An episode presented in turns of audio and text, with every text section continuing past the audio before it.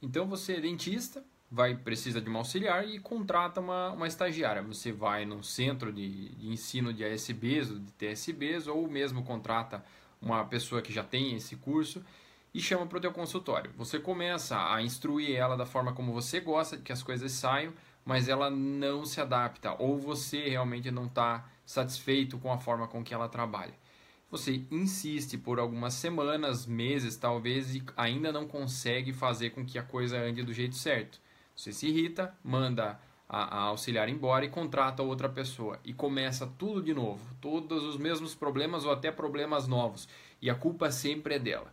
Será que a culpa é dela? Será que não é você que não está sabendo treinar do jeito certo? Ou será que o sistema inteiro está errado e ninguém soube passar para ela o que tinha que ser feito do jeito certo lá atrás na formação das auxiliares? Então é disso que a gente vai falar agora. Bom, por bastante tempo eu pesquisei muita coisa, eu sempre gostei muito do assunto, né, de questão de aprendizado e tudo mais, e, e eu aprendi que existem basicamente três grandes formas, né, de você aprender um determinado assunto. Na verdade, se você for voltar um pouco lá atrás, existem três classificações de pessoas também. Nessas classificações você tem as pessoas que são mais sinestésicas, visuais ou auditivas. Então, isso se reflete muito na forma como a gente aprende na escola também. Às vezes, uma pessoa que tinha muita facilidade para ouvir as coisas é, era, era é, chamada atenção pelo professor porque não estava prestando atenção na aula, dizia ele enquanto você não estivesse olhando, o professor precisa muito dessa comunicação visual, né? Se a gente não estiver olhando para o professor, o professor acha que você não está prestando atenção e na verdade você era auditivo e estava ouvindo tudo que ele falava, só que precisava estar tá, é, é, sem, sem usar o campo de visão. Ou o contrário também, você precisava estar tá rabiscando alguma coisa. Enquanto o professor estava falando, você não estava diretamente olhando para ele, mas estava sempre desenhando, dando a impressão que não estava nem aí para o assunto mas na verdade você estava captando tudo que estava sendo passado para você. Então, existem essas classificações, existem pessoas que têm uma tendência mais auditiva, mais visual ou mais sinestésica. E essa, essa, esse tipo, né, essa classificação que, que é dada para esse tipo de pessoa, cada tipo de pessoa, ela também tem que ser levada em consideração na hora de você treinar a tua própria equipe. Então, às vezes, a auxiliar que você está treinando, que você precisa que trabalhe com você, ela tem uma aptidão para um lado que não está se encaixando com a forma com que você está passando conhecimento para ela.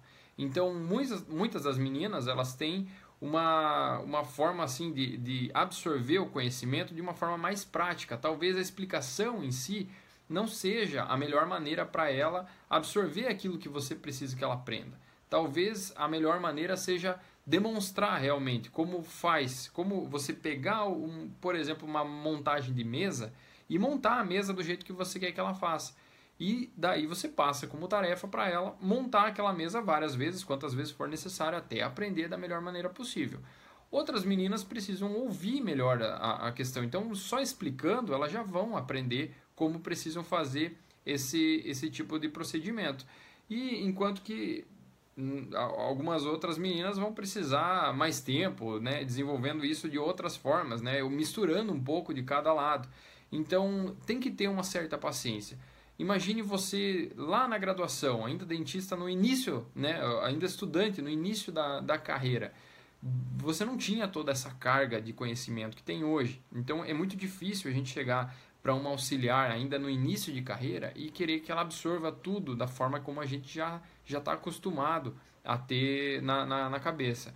Então todo mundo já, já tem né, cimentado lá dentro do, do, cérebro como que faz todos os procedimentos clínicos ali, restauração, profilaxia, uma endodontia. A gente já meio que sabe quais são o, o passo a passo, a sequência de tudo. Agora, uma, uma sei lá, dezenas de, de materiais e procedimentos possíveis de serem feitos no dia a dia de um consultório, para você passar tudo em questão de uma semana, duas semanas para uma, uma pessoa que acabou de entrar na, né, no, no, no meio ali da, da, da profissão, é muito complexo, é muito difícil para você achar que consegue transformar uma pessoa de um dia para a noite, né, de uma semana para outra, numa excelente profissional, numa excelente auxiliar, é muito complexo. Por isso que tem que ter certa paciência e tem que saber né, é, é, identificar quais são as melhores formas de chegar né, a, a passar esse conhecimento para auxiliar de uma maneira que o conhecimento chegue mais fácil para ela, que ela consiga assimilar com mais facilidade. Tá legal? Então, eu vou deixar aqui em anexo também um link para um teste né, que, que, a gente, que a gente pode fazer para identificar qual é o tipo de aptidão dessa pessoa, se é mais visual, se é mais sinestésico ou se é mais auditivo. Esse, esse resultado é muito interessante porque através dele a gente vai poder né, escolher qual é o melhor caminho para passar os conhecimentos para essas pessoas. Tá legal? Esse é o vídeo de hoje até a próxima.